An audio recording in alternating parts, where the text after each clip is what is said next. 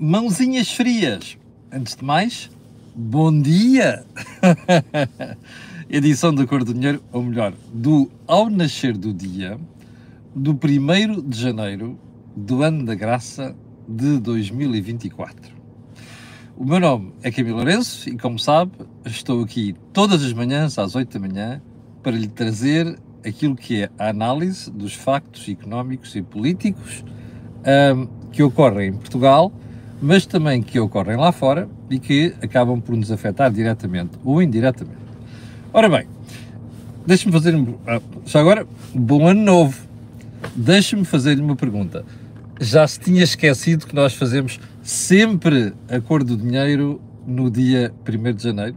Bem, se esqueceu, lamento, mas aqui estou eu.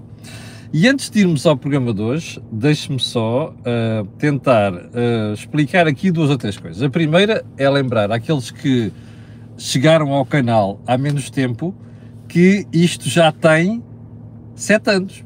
Faz hoje exatamente sete anos, quando nós começámos a fazer o, o programa. Uh, começamos com pouca gente em direto, foi um desafio que nós tivemos, fazer diretos, começámos com pouca gente, 300, 600, hoje em dia, tirando estes dias temos tido pouco mais de 5 mil pessoas em direto, uh, já, já chegámos a ter mais de 8.500 e portanto uh, o canal Acordo Dinheiro está aqui há 7 anos para lhe trazer um, uma forma responsável uh, e também uma forma independente de fazer análise, sobretudo fazer análise. Nós não procuramos dar uh, notícias em primeira mão, procuramos fazer análise. Tem sido um percurso muito interessante, muito desafiante, mas só tem sido interessante e desafiante graças àquilo que é a receptividade que o canal tem tido desse lado.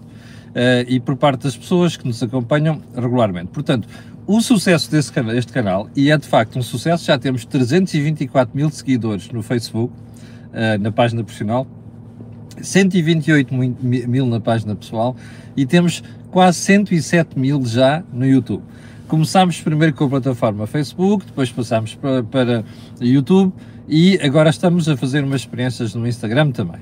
E portanto, um, feito este tutorial, and without further ado, Vamos lá à edição 2.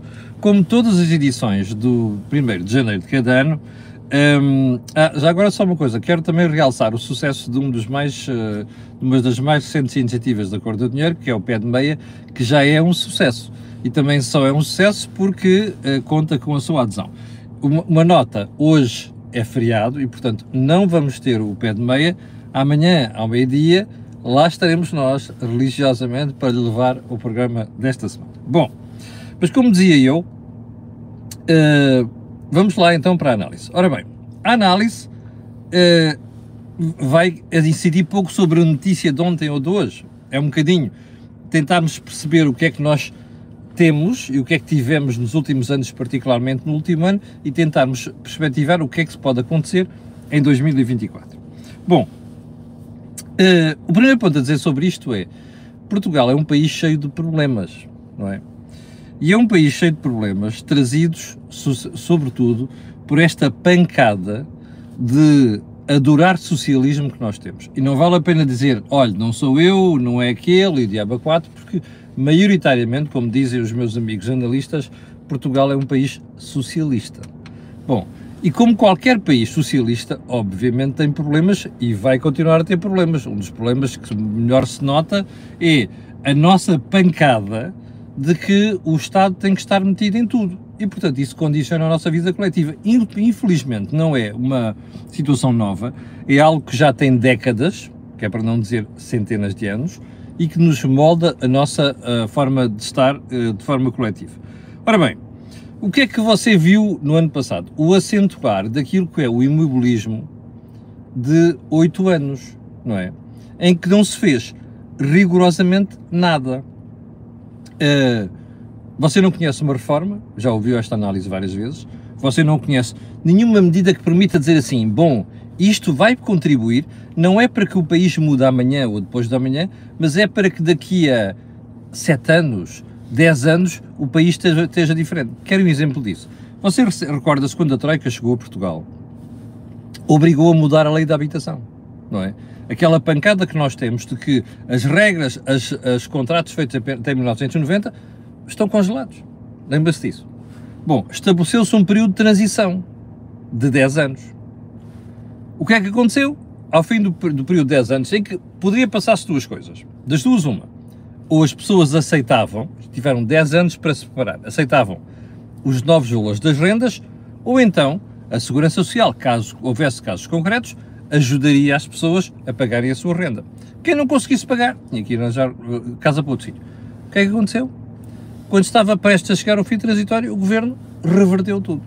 E neste momento, como sabe, as rendas antes de 1990 estão congeladas. Ora bem, este caso das rendas é um bom exemplo, legislação, legislação laboral é outro, de reformas que a Troika nos obrigou a fazer, que iam produzir efeitos a 5, 10, 15 anos, por exemplo, na parte laboral começou a fazer efeitos logo. No entanto, o imobilismo socialista obrigou-nos a recuar ao passado. Ora bem, o que nós tivemos em 2024, 2023 foi exatamente isso. O acentuar a concretização de um país socialista que não gosta de reformas e prefere estar, prefere estar parado no tempo. Bom, hum, o que é que tivemos ainda em 2023? Por falar em reformas e falta delas. A confirmação da destruição do Serviço Nacional de Saúde. Não é normal nós estarmos a discutir ao fim de oito anos do governo uh, porque é que temos atrasos nas consultas, atrasos de anos, porque eu, eu, eu achei uma piada ontem, o Jornal Público trazia manchete que em 2020, em novembro de 2023, fizeram-se mais operações do que em todo 2023. Está a ver o que é isto? Uh, isto é um país que não faz reformas. O que, é que, o, que é que o que é que me interessa a mim se novembro serão mais operações? O que, o que a mim me interessava como cidadão é perceber, além de aquilo parecer um frete, literalmente, ao governo, interessava-me que ao longo de 2023 não tivéssemos tido este tipo de problemas, porque já vinham do passado, como você se recorda. E depois apareceu aquela desculpa da pandemia, ai, a pandemia para isto, a pandemia para aquilo. Fará da pandemia. É a falta de reformas e a nossa incapacidade para reformar o país. Bom, mas como eu dizia, não é normal termos aqueles atrasos nas consultas, nos, nos uh, testes de diagnóstico, nos tratamentos de problemas eh, de pessoas com problemas gravíssimos, como problemas oncológicos. Não é normal nós chegarmos a um ano, 2023, ao fim de oito anos do governo, e termos esta coisa inacreditável de faltam médicos. E não faltam médicos coisa nenhuma. Faltam médicos no SNS. E o problema que nós temos nas urgências pediátricas, nas urgências em geral, geral reflete exatamente isso. Portanto, foi o ano de da continuação da destruição do SMS. Bom, foi também um ano da vergonhosa inação do Governo de Educação. Você sabia que em dezembro de 2023 ainda há milhares de alunos que não tiveram uma única aula de português? Sabe disto? Ou seja, os alunos chegaram ao final do primeiro trimestre, digamos assim, letivo, e não tiveram uma única aula de português. Você lembra-se do Ministro da Educação falar sobre isto no início do ano, quando começou-se a perceber que havia mais de 100, 100 mil alunos sem, sem, sem professoras? Ai, não sei quantas são coisas pontuais. Pontuais? Chegamos ao final do ano sem uma aula a português. Acha isto normal? Bom, você acha normal que o Ministro olhe para um estudo internacional que compara Portugal com outros países, que mostra que em três indicadores fundamentais nós estamos a cair mais do que os outros, que é para não dizer que houve países que subiram, ao contrário da história da, pandemia, serve realmente para tudo. Um, e o ministro continua a dizer que está tudo bem. Bom, está a ver estes dois setores, estes dois, um, aliás, estes dois setores da sociedade, são problemas que se estendem para os próximos anos, não se resolvem hoje. O que nós estamos a fazer, este imobilismo, é aquilo que condena o país e na educação também. Bom, e então, o que é que se passou durante estes oito anos? culminados em 2023, olha, o governo limitou-se a gerir a popularidade. E já agora, uh, outra coisa muito importante que, que, é a marca dos governos de António Costa, que é um, registrou um brutal aumento da carga fiscal. Não se esqueça disto. Brutal aumento da carga fiscal. Há três anos consecutivos estamos a bater o recorde. Vamos chegar a 2023 provavelmente com um valor à volta de 37,4% do PIB e vamos chegar ao final de 2024, e isto é o governo que diz no próprio Orçamento de Estado, a 38% do produto interno bruto. O que você vai ver é gente continua a dizer, não, a carga fiscal em Portugal é inferior a outros países.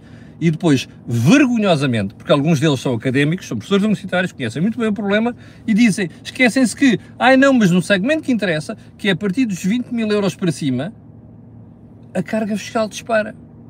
E dispara mais do que noutros países. É por isso que nós temos jovens aí para fora, é por isso que nós temos portugueses muito uh, válidos que continuam a ir para fora. Porque mesmo nos países onde a carga fiscal é elevada, nestes segmentos é mais elevada do que em, é mais baixa do que em Portugal. Bom. Um, o que é que tivemos ainda em um, 2023? Olha, um governo campeão de trapalhadas. Vocês recordam-se dos casos, casinhos e casões, nós fartámos de analisar o assunto aqui. Durante 2023 tivemos exatamente isto: casos, casinhos e casões, alguns deles graves. E tivemos outra coisa: um governo pendurado na justiça. Você é capaz de me dizer neste momento quantos casos houve que envolveram a justiça em Portugal, envolvendo membros do governo? Se está Estado constituídos arguídos, Primeiro-Ministro que se demite porque, entretanto, está sob investigação judicial. Eu não me lembro, sinceramente, de nenhum governo em 50 anos de democracia, vamos fazer 50 anos de 25 de Abril em breve, que tenha tido tantos casos que envolvam a justiça.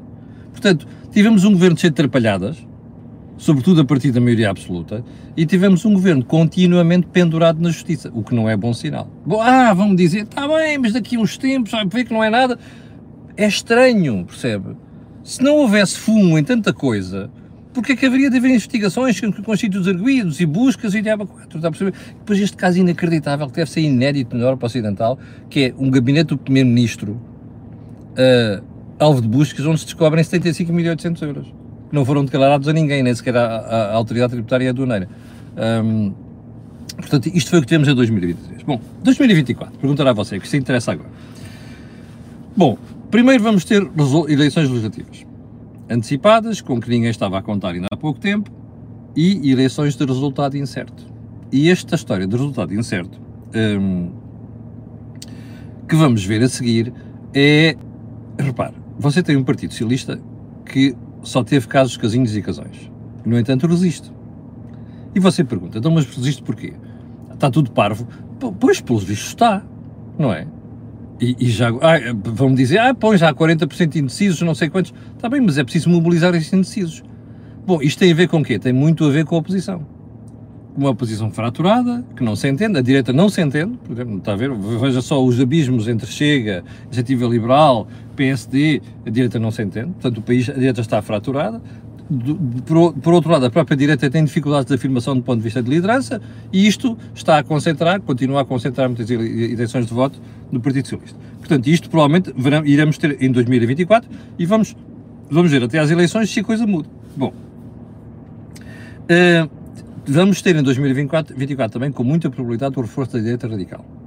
Porque não me venham cá com histórias e não sei quantos, o, o Partido Socialista é usar e fazer nisto, andar a, a, a, tentar buscar papões em todo lado, olha, o último, o, o, o preferido é o Chega, e, mas o que é certo é uma coisa, as pessoas, primeiro, é um péssimo hábito da esquerda estar a condenar não só partidos, como é o caso do Chega, com a história que são antidemocratos, que não sei das quantas, quando aquilo corresponde a um sentido da população. Repare, se o Chega tem, neste momento, 11% e pode chegar a 15%, não é seguramente que as pessoas são estúpidas. É porque as pessoas percebem que aquele partido está a dar solução ou propostas de solução para coisas que os outros partidos não estão a dar. E depois o que é curioso nisto, um dos desafios que vamos ter em 2024 é o desafio da imigração, que já vem de trás, mas vai se acentuar e as pessoas dizem, ai, não sei quantos, e não faz sentido estar a apertar as leis de imigração. Não fazem. Então, mas repare, isto é uma preocupação da população. Se o PSD e o CDS não, e o PS não respondem a estas preocupações, quem é que responde? O Chega. Portanto, é óbvio que a direita radical vai continuar a crescer. Vai ser uma das tendências de 2024. E vai ver que não vou enganar isto.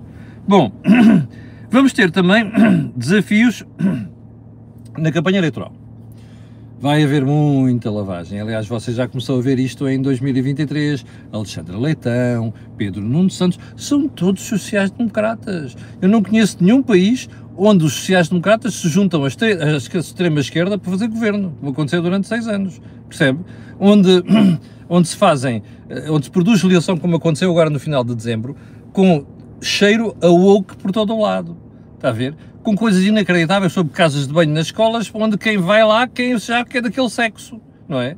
Um dia que houver uma violação, um, algo, vai haver algum político que leva nas trombas, entre aspas, não é? Não, é, não, estou, não estou aqui a encorajar a violência, leva nas trombas do ponto de vista eleitoral. Bom, é isto que nós temos pela frente. E, portanto, expliquem-me lá qual é o social-democrata que alinha nestas coisas. Já agora, qual é o social-democrata que bate as palmas à menina morta água quando, quando diz que numa uma reunião do PS, não é? Isto é a frase da década, como sabe, que é preciso ir buscar dinheiro a quem acumulou. Não é? Portanto, expliquem-me lá quem é o social-democrata que defende isto. Só se for Alexandre Leitão, mais o Pedro Nuno Santos, mais a Companhia Limitada. Bom, vamos ter. Uh, já agora uma coisa, por causa das eleições, você pode ter a certeza de uma coisa: não vamos ter governo até junho. Eleições em março. Sabe Deus qual vai ser o resultado. Depois começam as negociações. Depois mais vai ser a deriva do Sr. Presidente da República, né? que agora vai ser a vez do Sr. Presidente da República. Governo para ir para junho, com muita sorte. Bom, e então, o Governo a partir de junho o que é que vai fazer? Não vai fazer nada a seguir metem-se férias, temos o Orçamento de Estado, mas vai ser preciso mexer no Orçamento de Estado, quase certeza, não é? E vamos chegar ao final de 2024 e dizer assim, bom, perdemos um ano. Literalmente perdemos um ano. Isto é tudo responsabilidade do Partido Socialista. Não me venham a história que o Presidente da República demitiu a Assembleia da República ou dissolveu. Não. Foi o Primeiro-Ministro que se envolveu em problemas por culpa dele e foi obrigado a admitir-se. Bem. Hum, e ainda, vai haver desafios na economia, de que eu vou falar a seguir. E não vão ser poucos.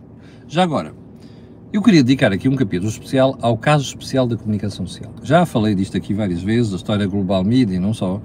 Nós estamos perante uma situação em que temos uma imprensa, imprensa em vários meios, não só imprensa, rádio, eh, não é televisão, mas eh, imprensa e rádio, que não gosta de se reformar. A crise da imprensa tem muito a ver com a incapacidade da própria imprensa de se reformar e não perceber os desafios que tinha pela frente. Tem maus gestores e também tem maus trabalhadores, vamos lá ser honestos, e tem sindicatos idiotas, não é? Que nunca quiseram mudar. E, portanto, nós estamos perante uma crise da comunicação social. Misturado com isto, temos empresários que se metem na comunicação social, nunca se deviam ter metido, empresários que, pelo visto, não têm liquidez para estar a gerir um negócio, e depois temos aqui incapacidade de gestão e incapacidade de reforma dos próprios trabalhadores. O resultado é o que se vê. O que eu achei interessante ontem foi no público ver um artigo do Alberto Orontes Carvalho, que, foi, que é um dos tipos que fundou o PS, e é um tipo que foi o secretário da Comunicação Social aqui há uns anos. Fez das piores intervenções, intervenção mesmo do governo, do Estado na comunicação social.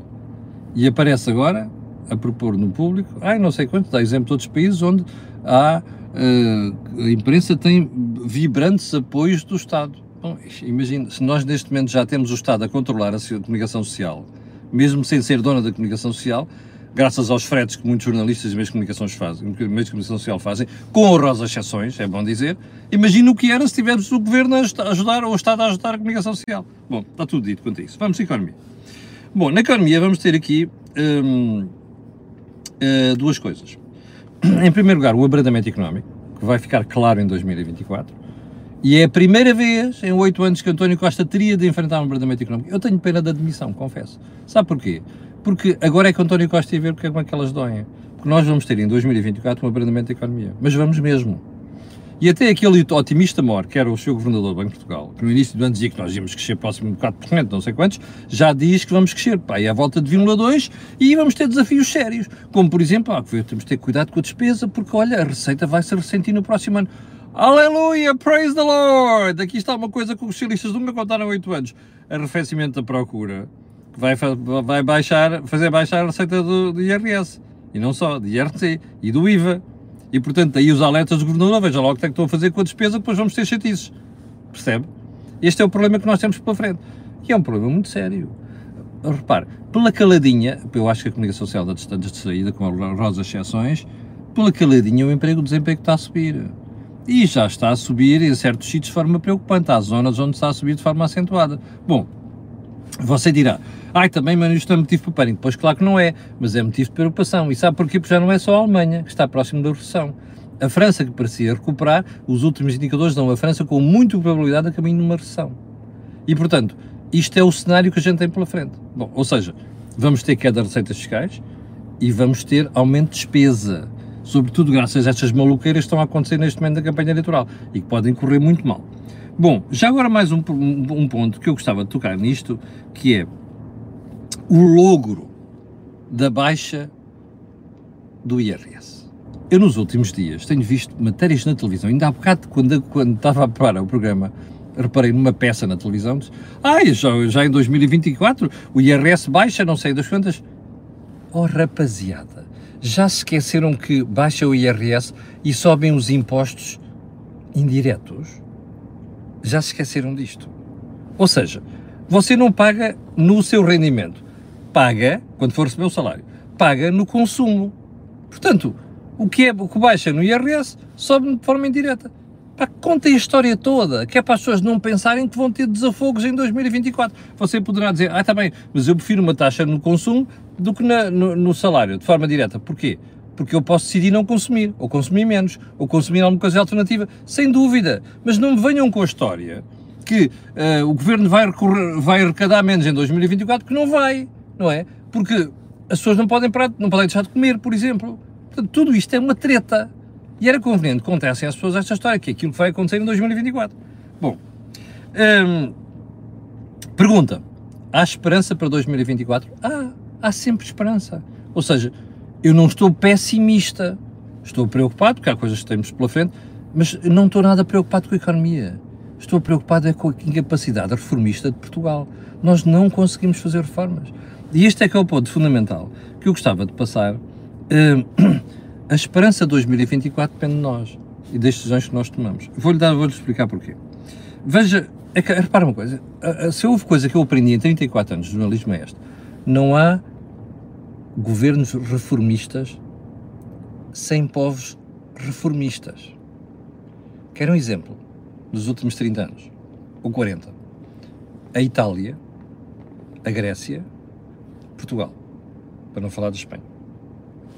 Diga-me lá quantas reformas é que estes países fizeram nos últimos anos. Não há uma razão genética para nós estarmos atrasados em relação à Europa. Há um problema cultural. Não há governos reformistas sem povos reformistas.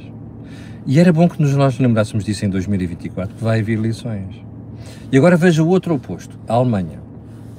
A Alemanha teve momentos muito difíceis nos últimos 40 anos. Agora está a enfrentar outro. Mas este país junta-se, os partidos principais juntam-se e quando é preciso fazem reformas. E eles vão fazer mais tarde ou mais cedo. Já fizeram uma antes de 2010, não é? Laboral, e vão fazer outra agora. E isto é que é importante. Mas porquê é que nós temos um governo reformista, no caso alemão, e não temos italiano, grego e português e espanhol? Porque os povos não são reformistas, nunca esqueça disto. O governo que nós temos é sempre o reflexo de nós, daquilo que nós somos. E quando não, enquanto nós não percebemos que temos a formar a economia, está tudo estragado. Isto vai influenciar tudo mais. Bom, esta é a minha mensagem final, que é, acho, passo para a esperança, mas é, se nós quisermos mudar. E nós queremos mudar implica decisões que nós temos que tomar que depois influenciam a política. Olha, o dia 10 de março é um belíssimo exemplo para isso. Chegamos ao final do programa de hoje. Quero conhecer, agradecer às 1.500 pessoas que estão direto num dia 1 de janeiro. Quero pedir a estas pessoas e outras que vão ver o programa aquilo que peço sempre. Olha, colocarem um gosto, fazer partidas nas redes sociais, desejar-lhes um grande ano, subscrever o canal e dizer que enquanto eu tiver saúde, cá continuarei todos os dias às 8 da manhã a trazer-lhe aquilo que é a minha interpretação dos factos económicos e políticos. Tenham um grande dia não beba, já temos três mortos na estrada, não beba, tenha cuidado a conduzir, porque eu amanhã quero ter a certeza que você está aqui a ver o programa. Muito obrigado, com licença e até amanhã.